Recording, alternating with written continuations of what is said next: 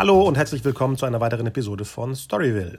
Mein Name ist Konstantin und ich bin Drehbuchautor. In unserem Podcast unterhalten wir uns über alle Arten des Storytellings. Heute unterhalte ich mich mit äh, Joachim Masanek, den Erfinder und Creator der Wilden Kerle. Wir unterhalten uns über die Rückkehr der Wilden Kerle, die ab jetzt im 360-Grad-Verlag nochmal neu rausgebracht werden und was eben noch für die Zukunft des Wilde Kerle-Universums ansteht. Viel Spaß dabei! Ja, schön, dass du dabei bist. Ja, gerne. Hallo. Und wir fangen gleich an mit deinem aktuellen Projekt. Äh, mit den wilden Kerlen. Genau. Die, die, die glorreiche Rückkehr. Ja, so ein bisschen wie täglich grüßt das Murmeltier. Ne? Man wacht morgens auf und man macht die Kerle. wie, wie hat sich das denn ergeben, dass es wieder eine Rückkehr gibt? Ja, ich meine, es war so, dass wilde Kerle war vor, wann kam das raus? Vor 18 Jahren? 2002 oder 2003? 2002, der, die ersten drei Bücher, der erste Film wurde gedreht. Und ähm, dann haben wir ja ziemlich viel auf einmal gemacht. Also wir haben ja fünf Filme gedreht. Ich habe irgendwie 13 Romane geschrieben, parallel zu den Filmen, oder 13 wilde Kerle-Bücher und habe dann irgendwie 1000 Lesungen gemacht. Und dann wurde das ja dieser Riesenhype und nach fünf Filmen, also nach sechs Jahren war das dann 2008, äh, haben wir beschlossen, wir hören damit auf, weil die Jungs waren groß und wollten jetzt ins Erwachsenenleben treten, wollten was anderes machen. Ich habe auch gesagt, mach ich mal, schreibe ich mal was anderes als wilde Kerle. Und dann haben wir es eigentlich vergessen. Hm. Und ähm, dann gab es ja nochmal dieses Reboot 2015 mit Wilde Kerle 6 was unwahrscheinlich viel Spaß gemacht hat, aber das war auch so eher so, so ein bisschen nostalgisch. Wir machen nochmal ein und gucken mal. Und das war auch, ähm, und es ist dann eher so eine Sehnsucht entstanden, auch so gut die Kleinkinder waren und so gerne ich das auch weitergemacht hätte, aber es war auch so, dass unwahrscheinlich schön, dass die Alten nochmal zurückgekehrt sind und wir dann mal zeitweise überlegt haben, ob wir mit den Alten was Neues machen. Was ganz anderes, außer wir, äh, als wilde Kerle und ähm, aber auf jeden Fall waren wir von den wilden Kerlen irgendwie weg und äh, vor Ende letzten Jahres habe ich dann von dem Verlag gehört, dass die die Buchreihe einstellen wollen, weil die zu so einem schlafenden Klassiker geworden ist. Also es gibt ganz, äh, es gibt Kinder immer noch die lesen die Bücher, aber die Bücher sind halt überall verteilt über eBay und Bibliotheken, weil es sind ja damals 15 Millionen verkauft worden. Und ähm, dann habe ich mir überlegt, ob das gut ist, wenn es die wilden Kerle nicht mehr gibt, weil das war für mich immer, in den Filmen war das immer der Super-GAU, das war sozusagen das, wogegen sich die wilden Kerle immer gewehrt haben, dass es die wilden Kerle nicht mehr gibt. Hm. Und dann ich, musste ich mir, musste ich drüber nachdenken, ob ich das gut finde, dass es die wilden Kerle nicht mehr gibt. Und habe mich dann so erinnert, wie alles angefangen hat. Und das Tolle an den wilden Kerlen ist ja, dass es eine wahre Geschichte ist. Also es ist ja nicht erfunden wie Star Wars oder Winnetou oder alles andere, sondern das war die Fußballmannschaft, die ich trainiert habe, in der meine beiden Söhne gespielt haben und die damals, weil sie 25 zu 0 gegen die Bayern verloren haben, wow. ja, äh, beschlossen haben, dass sie was ändern müssen. Sie, sie, waren, sie waren beim TSV Grünwald in der F-Jugend und sie waren absolut fest davon überzeugt, dass die Bayern nur gewonnen haben, weil sie die gefährlichere Mannschaft sind, weil jeder sie kennt, mhm. jeder Angst vor ihnen hat. Und wenn man sagt, der TSV Grünwald kommt, dann hat keiner Angst. und dann haben sie beschlossen, sich die wilden Kerle von Grünwald zu nennen. Und sie haben beschlossen, dass sie schwarze Trikots wollen, einen schwarzen Ball und schwarze Kapuzen-Sweatshirts. Und ähm, die haben ein Logo gebraucht, weil ähm, auf dem Trikot der das sie hatten damals vom TSV Grünwald war ein Ferkel abgebildet, weil das der Metzger von Grünwald hatte das gesponsert. Und wenn wir uns die wilden Kerle genannt hätten, hätten wir ganz schnell auch die wilden Ferkel heißen können. Also wollten wir halt neue Trikots haben und die mhm. sollten dann schwarz sein. Und das gab es damals nicht. Das war 2000, 1999 oder so war das. Okay. 1998.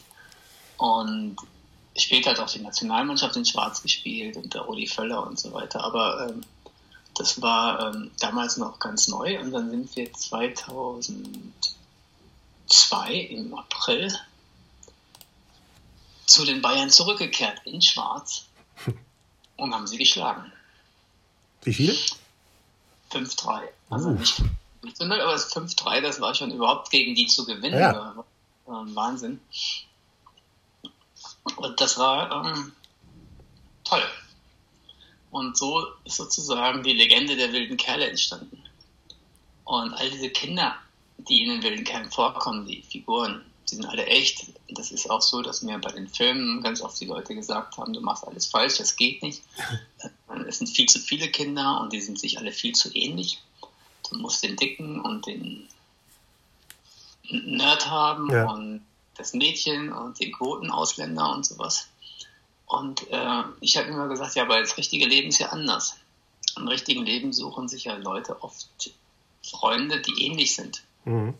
Man irgendwie das gemeinsam hat.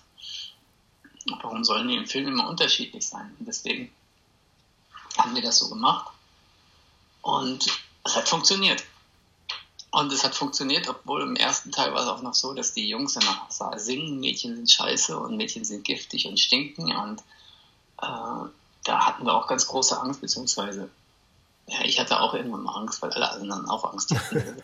Geht ja keine Mutter mit ihren Töchtern rein. Und das Lustige war, dass das zu 70 Prozent Mädchen geguckt haben. Wow. Und äh, die sich dann alle in diese Jungs verliebt haben, weil die halt einfach klar gesagt haben, was sie wollen und ihnen gezeigt haben, glaube ich, dass sie alleine leben können. Weil, glaube ich, Frauen wollen nur immer Männer haben, die, von denen sie wissen, die können auch ohne sie leben. Okay. Ähm, das ist so das und das ist, so ist das entstanden und dann habe ich mir gedacht, eigentlich wäre das schade, wenn das heute wegfällt, weil wenn ich mir so angucke, was heute passiert, ist, dass es immer konservativer und biederer wird. Das war damals auch so. Wilde Kerle war eigentlich der erste Originalstoff, der irgendwie gemacht worden ist und der zum Glück durch die Decke ging. Aber heutzutage werden fast nur noch so Originalstoff, äh, nicht mehr Originalstoffe, sondern irgendwelche Vorlagen verfilmt und am besten alte Marken wie Jim Knopf, Die kleine Hexe, mhm. Benjamin Blümchen. Ne? Und äh, das war damals neu und das hat damals anarchistisch und das hat damals irgendwie dagegen den Strich gebürstet und ich fand das unwahrscheinlich spannend und ich, ich habe mir das angeguckt und ich habe mir gedacht, die sind immer noch so und es ist immer noch gegen den Strich gebürstet und dadurch, dass wir uns damals auch überlegt haben, dass wir eine eigene Sprache entwickeln, dass es nicht die gerade aktuelle Jugendsprache ist, weil damals haben die voll ne, Endgeil, hieß es immer, Welt Endgeil und wenn die so geredet hätten, dann wird das heute angestaubt klingen. Genau. Heute sagen wir was anderes. Heute heißt es dann nice oder so. Und ähm, dadurch, dass wir das nicht gemacht haben, ist es eigentlich so ein, eine Art Fantasy-Kindergenre entstanden, weil die haben ja auch eher, die Fußballspiele waren ja auch eher Schlachten. Und die sind ja auf ihren Fahrrädern, die aus wie, sahen wie Motorrädern, gefahren wie Ritter oder Indianer auf ihren Pferden. Mhm. Und äh, dadurch ist eigentlich so ein zeitloses Genre entstanden.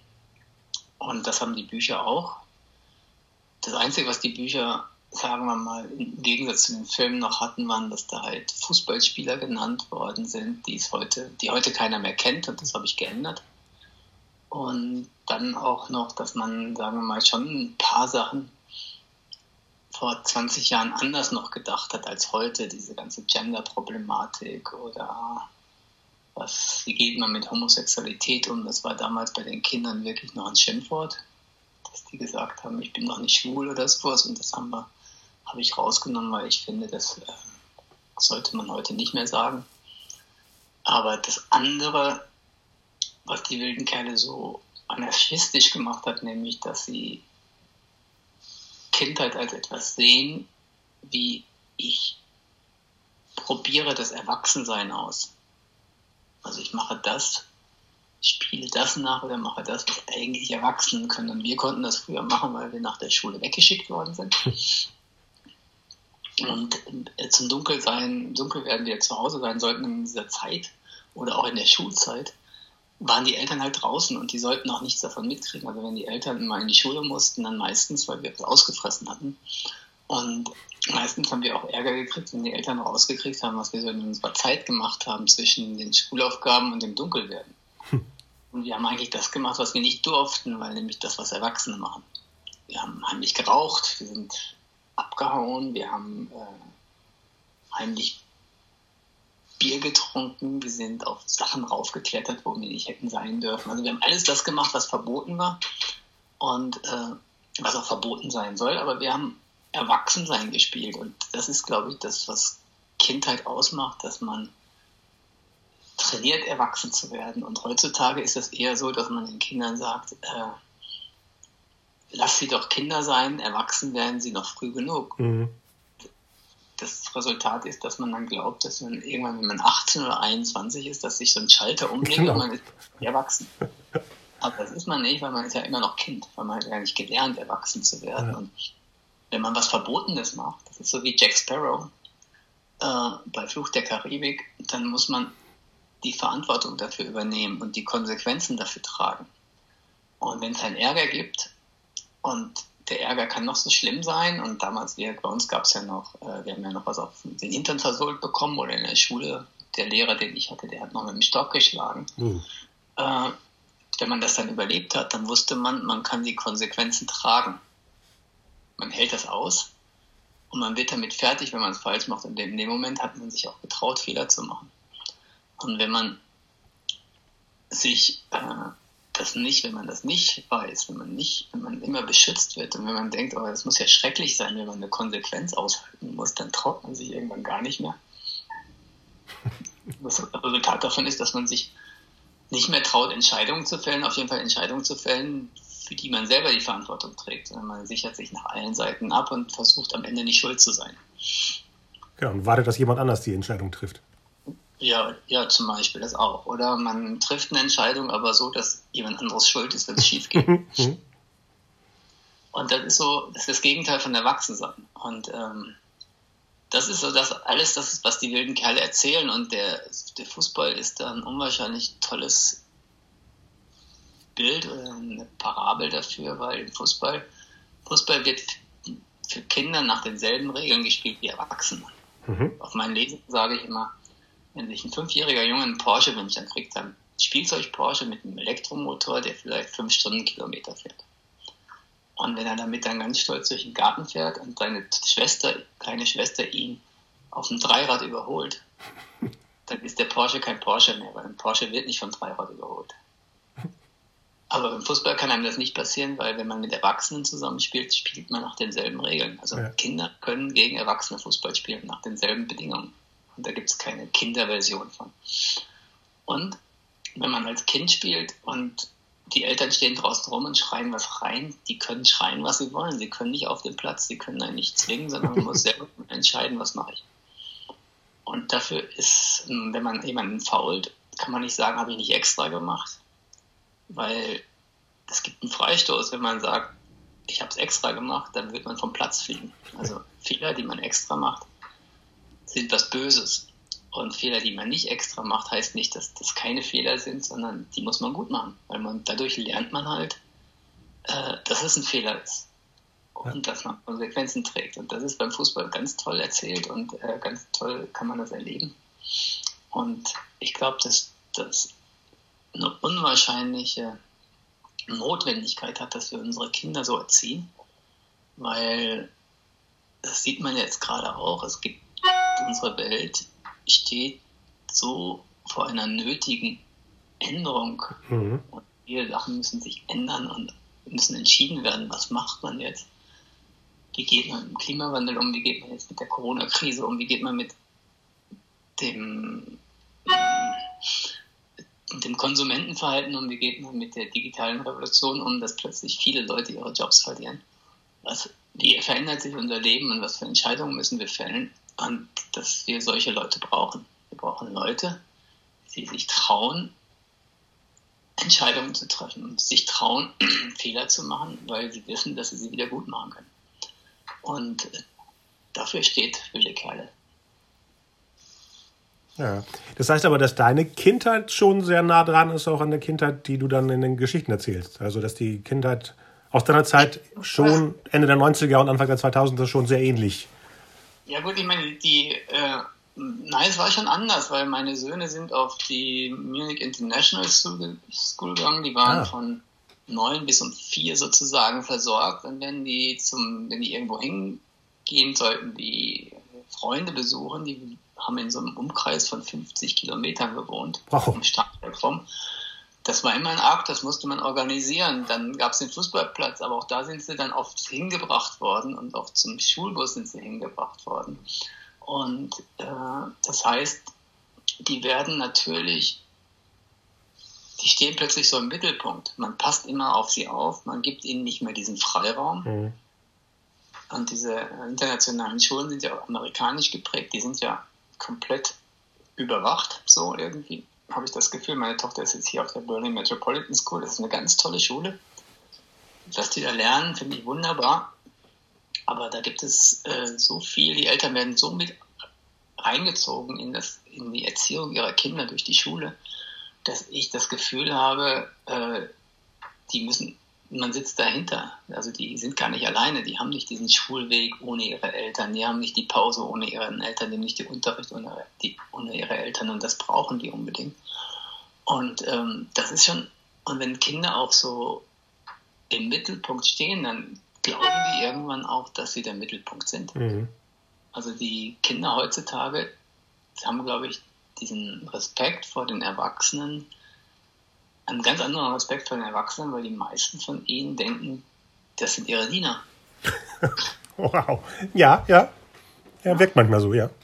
Und äh, diese haben dieselben Rechte wie Erwachsene. Und eigentlich müssen Kinder erstmal sich einen Platz erkämpfen. Ich meine, man versorgt sie, weil sie noch abhängig sind. Man hilft ihnen dabei, erwachsen zu werden.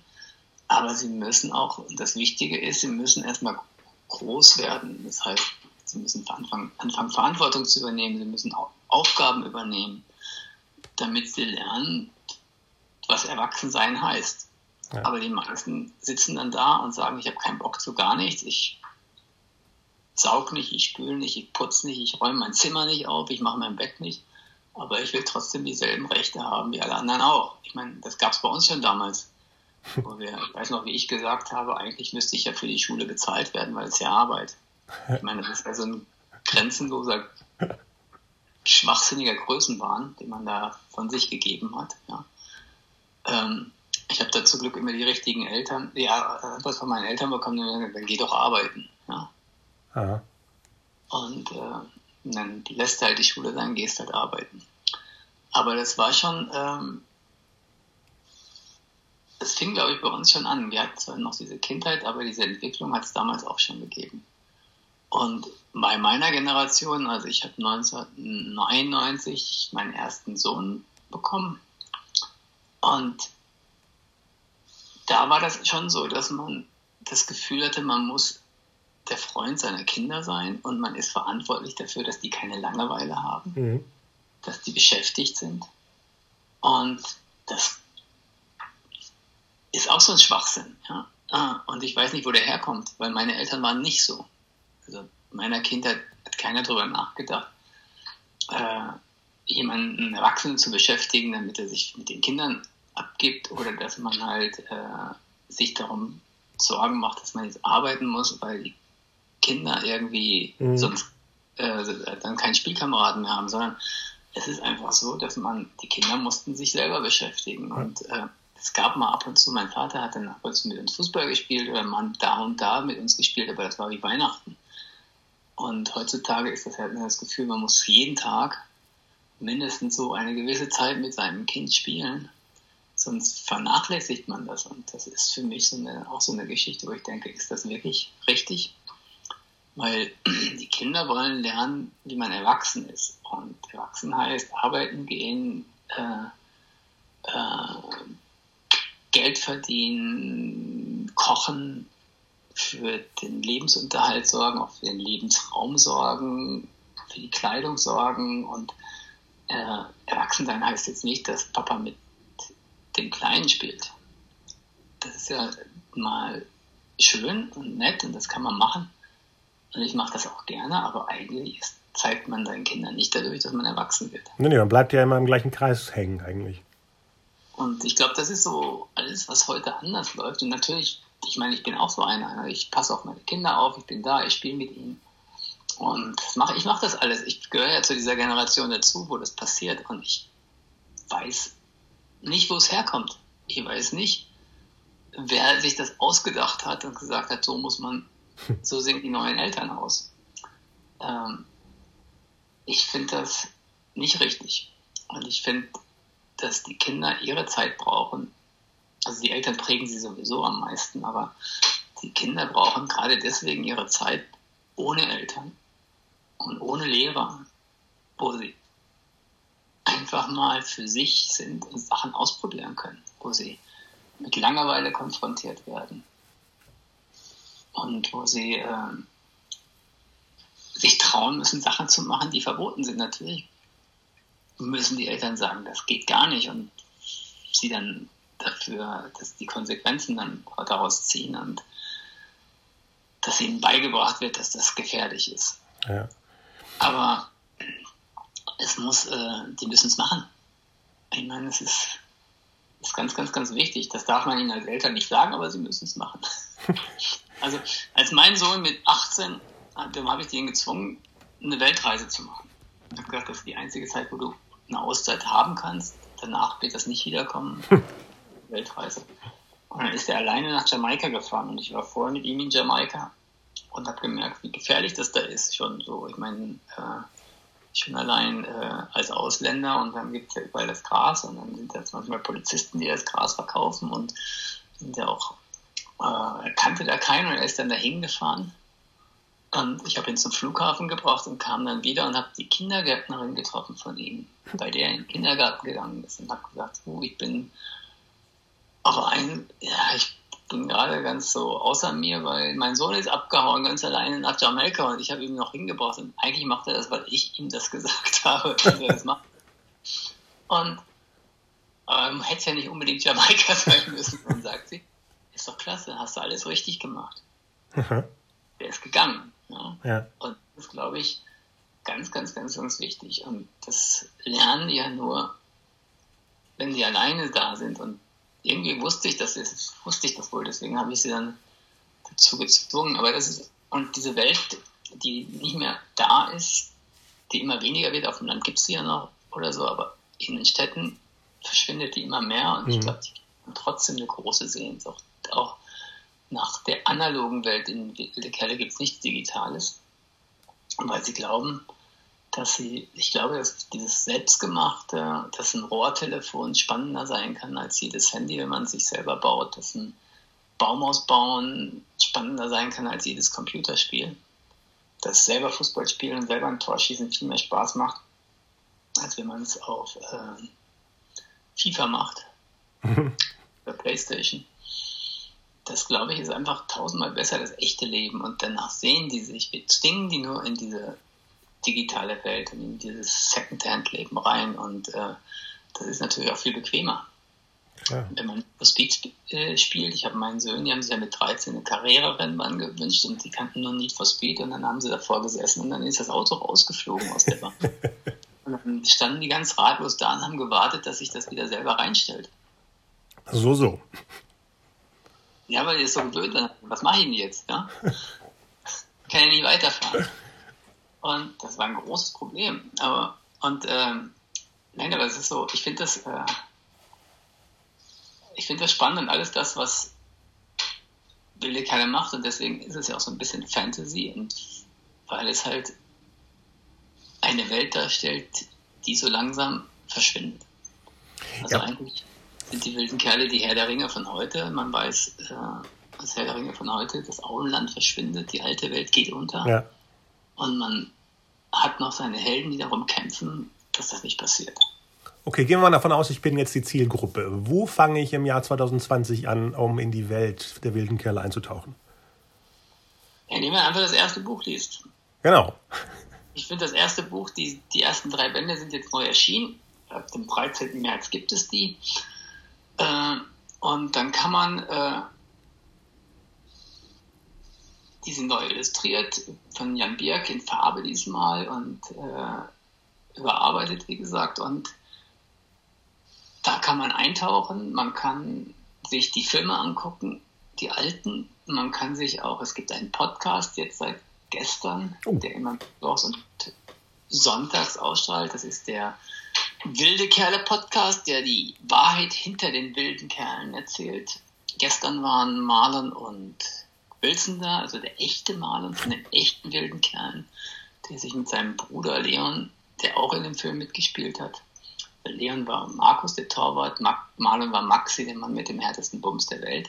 Und der echte Marlon hat den Film Marlon getroffen, den Wilson Gonzales. Wow. Und die haben einfach erzählt, wie das damals war, wie es angefangen hat, wie die Dreharbeiten waren, was ihnen am meisten Spaß gemacht hat. Und dann gibt es ein paar, äh, dann gibt es die, nennen wir das die wilde Wahrheit, das sind, dann liest der Sascha, das ist der Moderator der des Podcasts, der liest immer, macht immer Daumenkino und tippt auf eine beliebige Stelle. Das ist auch vorher nicht einstudiert. und liest dann eine Seite vor und dann können wir dazu was erzählen. Also Marlon und Lea, Marlon und Wilson oder ich, je nachdem, wem was einfällt. Und das sind wieder die wahre Geschichte, also wie es wirklich gewesen ist, weil viele Sachen sind ja wirklich passiert, von denen ich da schreibe. Oder irgendeine andere Anekdote dazu die was mit den wilden Kerlen zu tun hat. Und so erfährt man immer mehr davon. Und das sind alles Geschichten, äh, die nicht in den Büchern stehen, die nicht in den Filmen erzählt werden, sondern es ist alles einfach so die wilde Kerle-Welt, wie sie war. Und dadurch, dass die wilden Kerle es in Wirklichkeit gegeben hat, dass einige von den echten wilden Kerlen auch im Filmteam waren, dass dann die ja wirklich jeden, jedes Jahr einen Film gedreht haben, dass diese Jungs dann immer zehn Wochen von zu Hause weg waren ohne Eltern sind die ja auch zu einer Art wahren Mannschaft geworden. Ja, klar. Die sich ja immer getroffen und es war wirklich zu einer Legende und alles das, was dahinter und drumherum sich bebt, kann man da erfahren, was man möchte.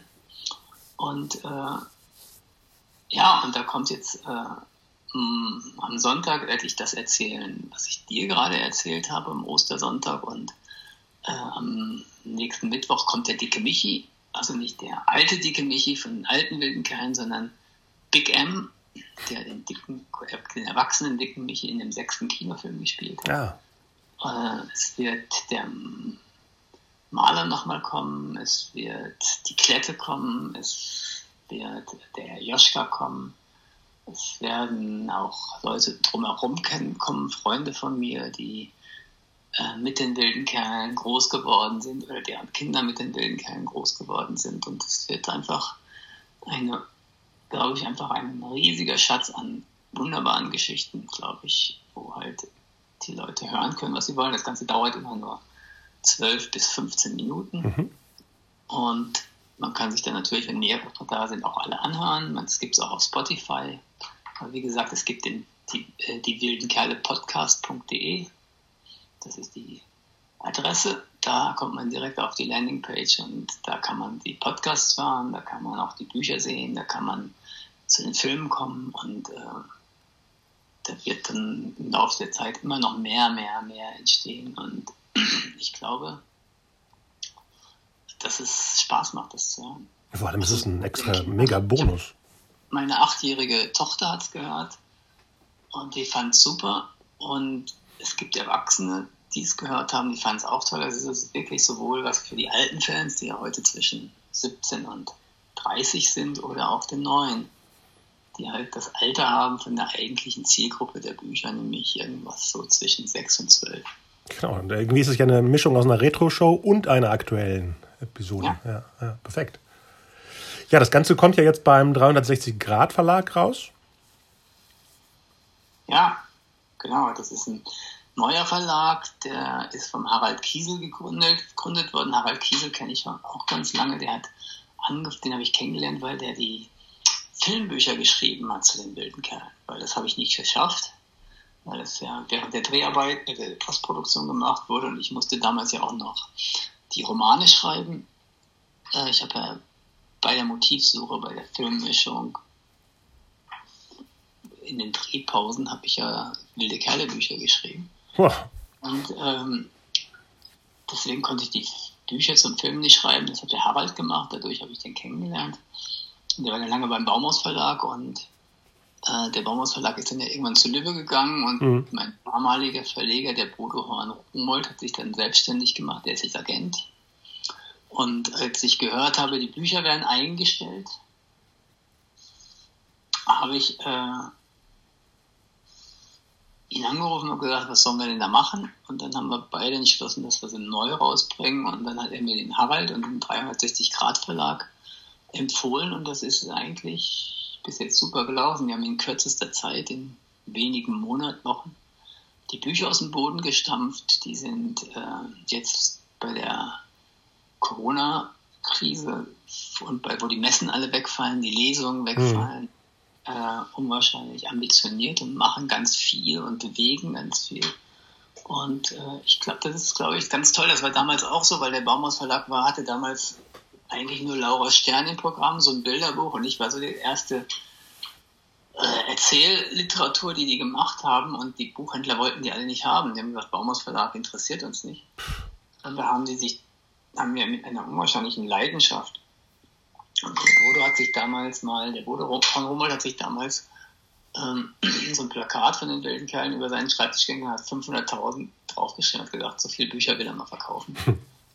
und äh, die hat, hat jeden Tag ein, einer der Mitarbeiter des Baumhausverlages nur wegen wilde Kerle rumtelefoniert. Ich habe, wie gesagt, 1000 Lesungen gemacht, manchmal fünf Lesungen am Tag. Und bin wirklich rumgetingelt und habe am Anfang von einer äh, Pommesbude auf einer Bierbank gesessen und voll Laufkundschaft gelesen und später hatte ich dann äh, 1300 Leute in der Lesung. Äh, das war toll und das war einfach so, wir haben alle zusammengehalten.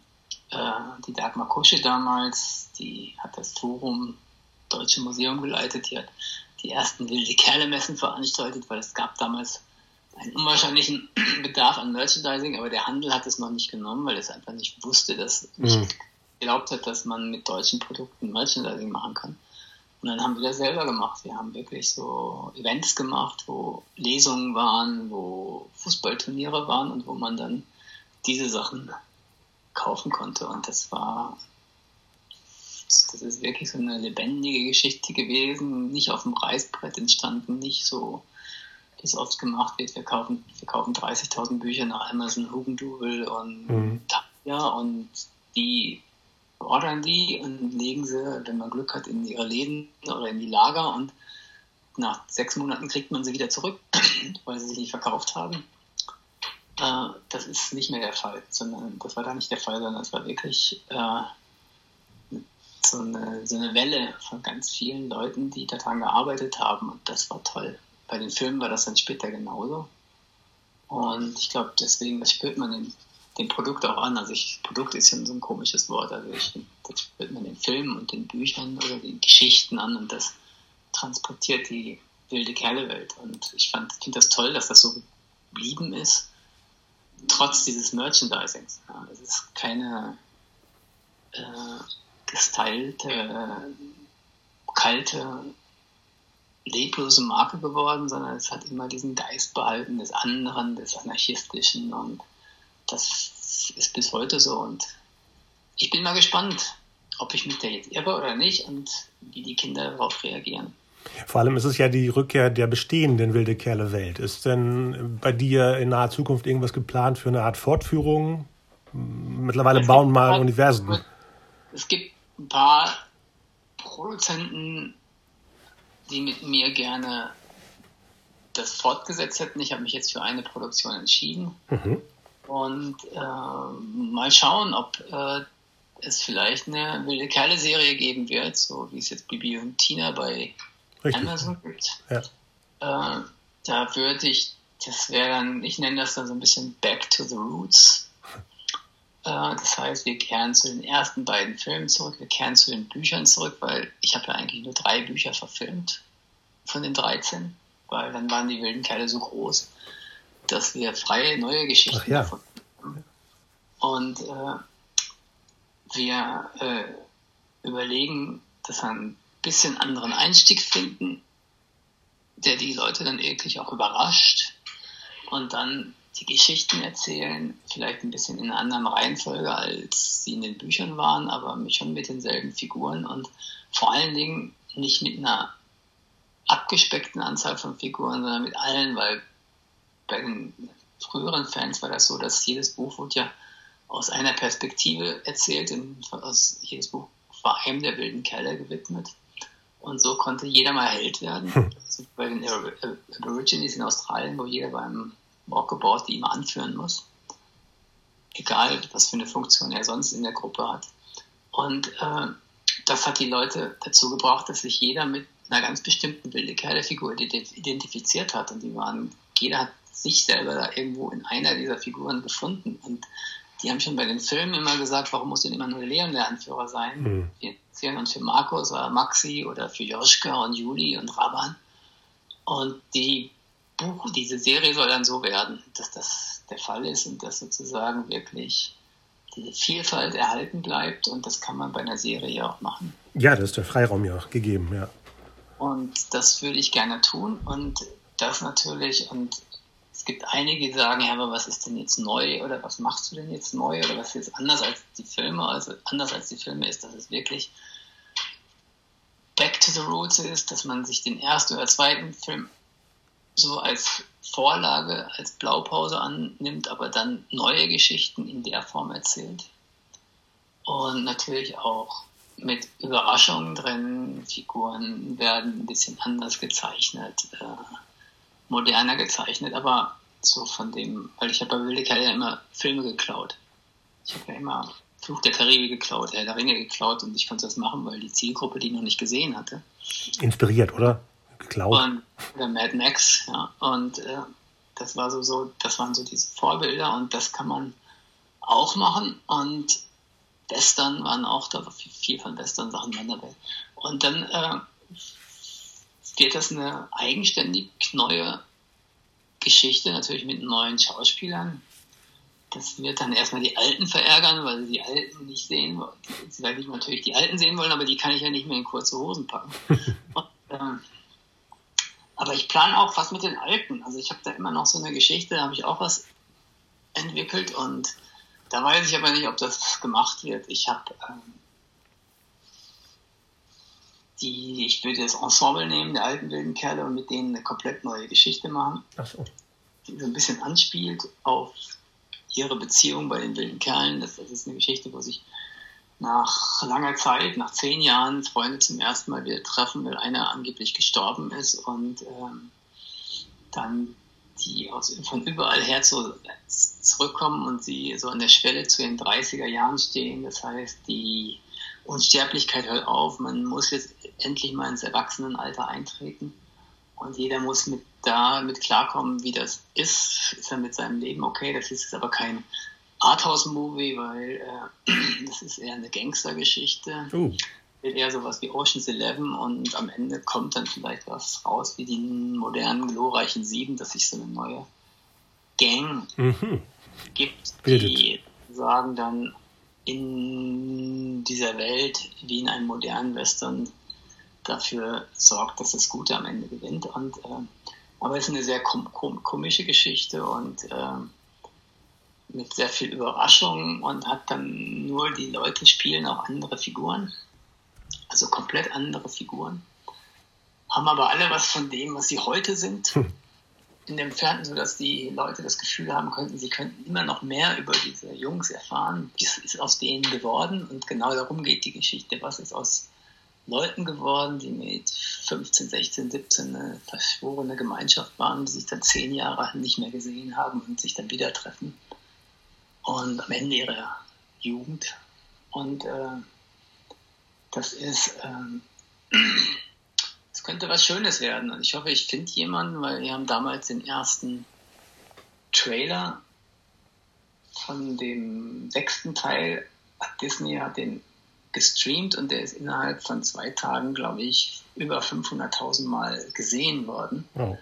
Davon waren zwei Drittel Mädchen sich zwischen 17 und 23. Also ich glaube, dass wir eine große Fangemeinde haben und dass wir durchaus, was weiß ich, mit 500 bis 1000 bis einer Million Leute rechnen könnten, die sich so eine Serie angucken würden. Und das ist ja für einen ähm, Streaming-Anbieter wie Netflix oder Amazon könnte das ja durchaus interessant sein, weil ich glaube, solche Zahlen mhm. erreichen nicht mit jeder ihrer Serien. Nee, nee.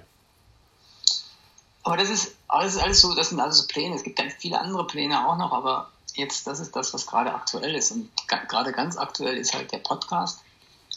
Und äh, wo ich auch versuche, meine Lesung aufzufangen und die ausgefallen sind und die Kinder versuche zu bekommen und äh, die jetzt zukünftig wilde Kerle-Leser sein können. Und das wäre ganz toll, wenn das funktioniert, aber das wird sich herausstellen. Das hat gestern angefangen. Und ich hoffe, das wird ein Erfolg. Tja, ganz bestimmt. Also sehr cool, was du erzählst. Wir sind gespannt, wie es weitergeht. Äh, ich höre natürlich auch auf jeden Fall in den Podcast rein, den man, ich äh, packe die ganzen Links nachher in die Show Notes rein, damit man direkt dann überall hinkommen kann. Gut, super. Tja, danke, dass du da warst. Ja, danke. Wir hören bestimmt noch äh, einiges von dir demnächst. okay, genieß die Sonne. Du auch. Okay, bis dann. Ja, ciao. ciao. So, bin sehr gespannt, was demnächst auf uns zukommt bei den wilden Kerlen. Die Bücher kommen im 360 Grad Verlag raus. Die Webadresse ist 360 Grad-verlag.de. Da findet ihr alles über die neuen Ausgaben der wilden Kerle und den Link zum Podcast findet ihr unter den äh, Show Notes. Besucht uns auf unserer Facebook-Seite, abonniert uns bei Apple Podcasts, bei Spotify, bei Deezer, bei Podbean, überall, wo ihr uns findet. Genießt die Sonne, geht raus. Danke fürs Zuhören. Ciao und bis bald.